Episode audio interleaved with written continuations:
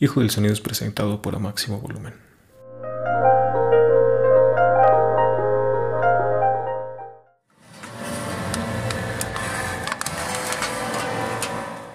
Mi nombre es Misael y les doy la bienvenida a Hijo del Sonido. Hijo del Sonido es un espacio para escuchar a personas que se dedican al disfrute del sonido o usan el sonido como medio de comunicación, ya sea desde un mariachi, un bailarín, un cantante, un paisajista sonoro o el gancor. La primera vez que recuerdo haber puesto atención al sonido fue con una sonaja. El segundo recuerdo que tengo es la voz de mi madre contándonos historias basadas en cuentos populares, pero ella siempre nos la contaba a su manera y siempre nos contaba una historia diferente a pesar de abrir el mismo libro. La tercera vez fue al ver los Looney Tunes y su magnífica banda sonora. La cuarta vez fue al ver las películas mudas que pasaban los fines de semana en el Canal 11. Y después de 20 años, aún se me eriza la piel al ver una película de Chaplin. Y así fue pasando el tiempo conforme iba descubriendo un sonido, un sonido acá y me maravillaba desde el sonido de un pedo, que a veces parece gracioso, el gemido de placer, el grito de un golpe, las hojas al romperse a nuestros pasos, la lluvia cuando choca contra el techo, contra el pasto, contra la tierra, contra el propio cuerpo. En realidad todas las fuentes sonoras y todas las fuentes sonoras cambian su sonido en dependencia del objeto con el que tocan o rozan. Al igual cambian respecto a la distancia de un tercer objeto o varios que obstruyen el paso antes de llegar a nuestros oídos. Y esto me hace pensar que todo lo dicho y todo lo escuchado, todo lo que suena está en el pasado.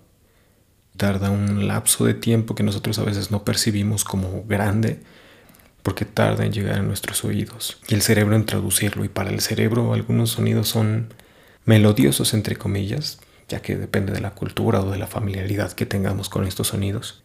Pero lo que es cierto es que jamás hay silencio al menos mm, no notablemente, porque no hay silencio en los pensamientos, ni en el sueño, ni en el cuerpo, ni al morir.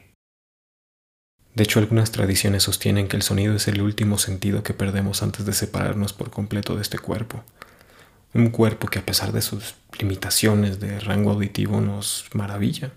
Jugamos con las pocas frecuencias que escuchamos como humanos.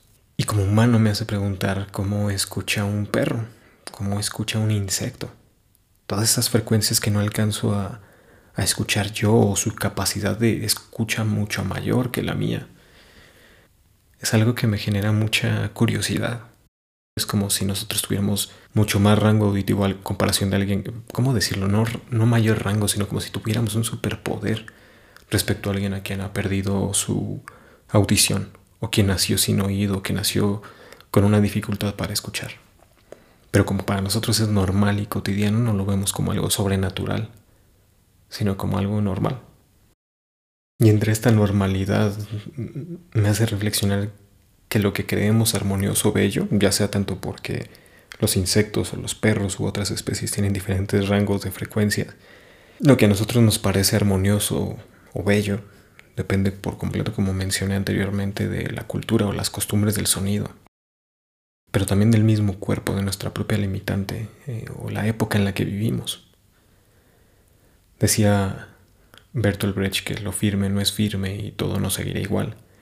Y en esta época que vivimos hay cierta música, ciertos sonidos que consideramos que son bellos o armoniosos. Pero así como lo firme no es firme, todo no seguirá igual. Me pregunto, y les pregunto cómo creen que será la música en el futuro. Como en Volver al futuro en la película, toca rock en la época de los 50, cuando todavía no existe ese rock y para ellos fue muy extraño, fue algo rarísimo. Y a veces puede sucedernos a nosotros que como tenemos la costumbre de algo por una simple época, nos acomodamos o nos acostumbramos a ello y damos por hecho que eso es lo mejor pero en realidad no, conocemos qué más hay allá. Probablemente en el futuro, como en muchas películas o historias nos cuentan estas distopías, la música sea hecha por computadora únicamente. No lo sé, no lo sé. No, no tengo certeza de ella y de, deseo tenerla. Hay muchas cosas de las cuales solo son suposiciones, pero me gustaría tener la certeza. Pero entre esas suposiciones en un documental sobre el sonido, el narrador nos decía que si nosotros pudiéramos ver el sonido, nos comunicaríamos de otra manera. Así del mismo modo entenderíamos o, o que en verdad pudiéramos traducir cuando sentimos el sonido, porque lo sentimos, sobre todo las, las frecuencias más graves, no existirían los idiomas. Porque cada objeto tiene su característica, sus frecuencias, con sus armónicos, de tal modo que no existirían los idiomas. Porque hablaríamos el idioma del sonido.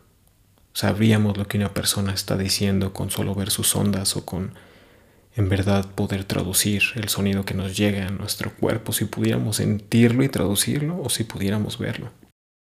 Claro, al menos el sonido de nuestra escala. esto sería cierto solamente dependiendo de nuestro, de nuestro tamaño y rango auditivo.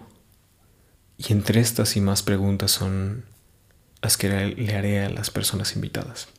Así que si estás escuchando este audio, te agradezco por escuchar y por sentir. Un hijo del sonido.